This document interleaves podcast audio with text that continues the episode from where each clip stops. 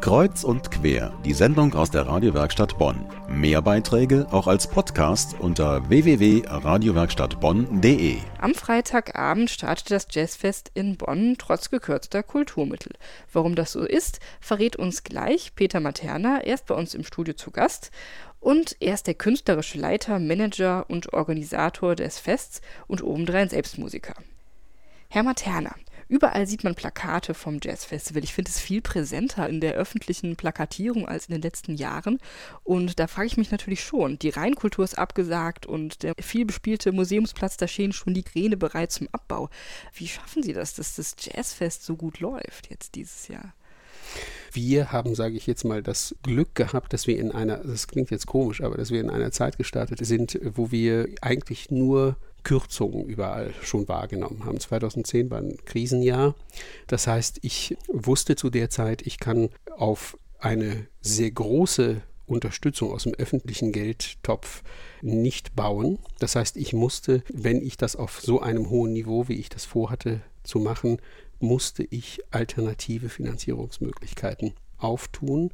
Und wir hatten ich glaube auch das Glück, dass uns dann auch so viele private Förderer, auch die Firmen, die hier ansässig sind in der Region, in der Bonner Region, unterstützt haben, weil sie selber das Gefühl haben, dieses moderne Thema passt zu dieser sich so modern entwickelnden Stadt sehr, sehr gut. Wir sind ja woanders als vor 20 Jahren hier in Bonn. Würden Sie sagen, dass Jazz auch etwas ist, was irgendwo überall präsent ist, ohne dass man es wirklich direkt mitkriegt? Was wir hier machen, ist auch eine Form von Improvisation. Das erlebt man ja tagtäglich. Wenn Sie auf die Straße gehen, wissen Sie nicht, was in den nächsten fünf Minuten mit Ihnen passiert oder was Sie tun werden, welche Entscheidungen Sie fällen werden. Das ist etwas, was eben, ich sage jetzt mal, bei uns institutionalisiert ist, wenn man so will, im Jazz, in dieser Musik. Man begegnet sich auf der Bühne, hat vielleicht eine grobe Idee, ein Arrangement oder eine Komposition, über die man sich sich unterhält mit den Mitteln der Musik. Und in einem Ensemble entstehen Dinge, die man vorher nicht vorhersehen konnte. Es ist anders als in der Klassik, es ist anders als im Rockbereich. Da stellt man sich von vornherein auf etwas Bestimmtes ein und hat eigentlich ein zu erwartendes Ergebnis hinterher. Beim Jazz ist das gar nicht der Fall. Man wird immer überrascht und das ist etwas, was dem heutigen Zeitgeist viel näher ist, als mancher so glaubt. Also jeder von uns ist ein bisschen Jazzmusiker. Und würden Sie auch sagen, dass es genau das ist, warum gerade das Jazzkonzert irgendwo sowas ist, was insofern die Leute einfach viel mehr ansprechen kann oder viel moderner noch ansprechen kann? Weil ich meine, man hat Musik ja überall. Man kann überall auf Musik zugreifen, im Computer, in meinem MP3-Player. Und insofern das Konzert bietet, das Jazzkonzert vielleicht noch eine größere Überraschungsmöglichkeit an Musikalität als vielleicht in anderen Stilrichtungen.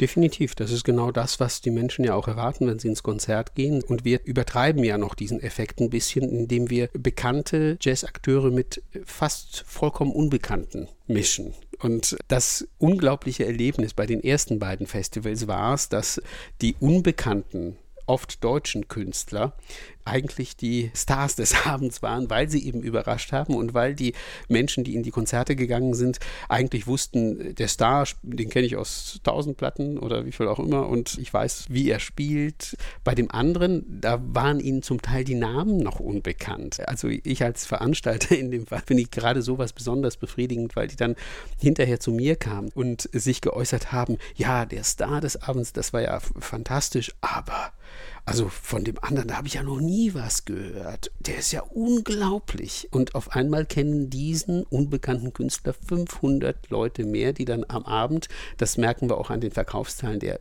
CDs, die die Künstler mitbringen, einen bleibenden Eindruck hinterlassen. Jetzt mal konkret auf das Festival bezogen.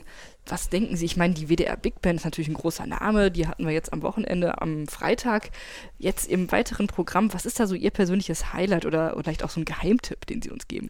Wir gehen ja an das Programm so, dass wir uns angucken, was an kreativen Projekten gerade in Planung ist manchmal und versuche Gerüchte aufzufangen und schauen, welche tollen Musiker, welche vielversprechenden Projekte mit welchen anderen tollen Musikern planen. Und dann versuchen wir das halt eben ins Programm einzubauen. Und der nächste Schritt ist zu schauen, wo das Festival dann im nächsten Jahr stattfindet, welche Locations wir haben. Das ist nämlich auch etwas, was für uns ganz wichtig und besonders ist, nämlich dass die Musik, die wir dann buchen für die Konzerte, den Locations entspricht. Wir haben besondere Locations. Eines dieser Plätze ist das Leoninum, das Collegium Leoninum mit diesem wahnsinnigen 3,8 Meter Fazioli-Flügel, der so viel kostet wie ein Einfamilienhaus.